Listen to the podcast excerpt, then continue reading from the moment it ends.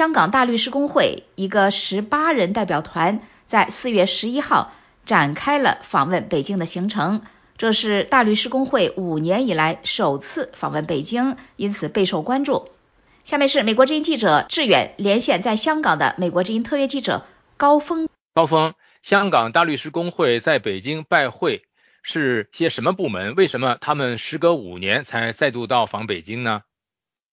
志远，呃，这个由大律师工会主席杜干坤率领的访京团，呃，是在四月十一日抵达北京。那么十二日呢，他们分别是拜访了中国全国人大。基本法委员会和中国外交部获得人大常委会法工委主任沈春耀和外交部条约法律司司长马新民的接见。那么访京团在十三日会拜访中国国务院港澳办和北京大学。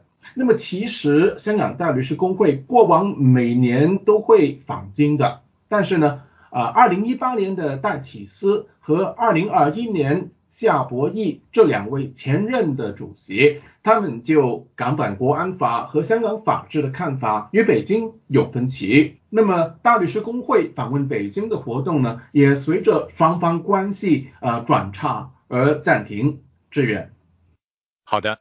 那么有人以破冰之旅来形容香港大律师公会的这次北京之旅，那么香港法律界人士如何看待这次访问呢？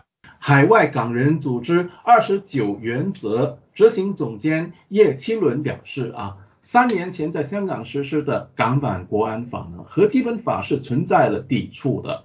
那么香港以前的三权分立呢，基本上已经不再存在。本身是法律界人士的时评人桑普也表示，对于大律师工会这次访问北京是不抱希望的，不会有任何的期望哈。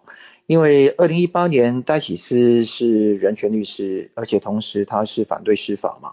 那二零二一年的话，夏博义当任的时候，他想修改那个国安法，但是当时港澳办跟中联办就严词批判他祸港乱港嘛。今年二月，中共中央办公厅、国务院办公厅曾印发文件，强调要坚决反对和抵制西方宪政、三权鼎立、司法独立等错误观点。而司法独立却被视为香港的核心价值之一。面对两地的分歧，大律师公会在北京逗留期间该如何自处呢？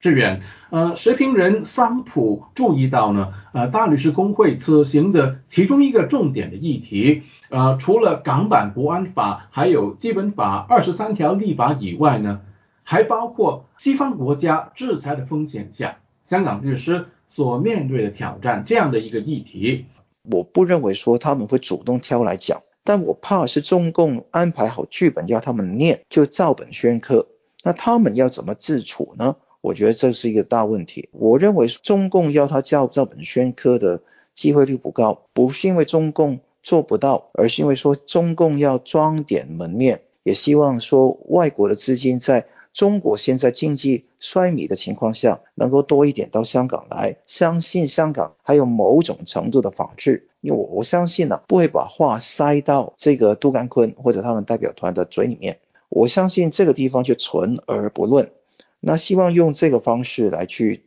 度过。法律界人士桑普又说，呃，大律师公会主席杜敢坤这次访京。既要维持跟北京的关系，也要维持公平正义，要兼顾两者，就好比走钢索一样。志远，谢谢高峰。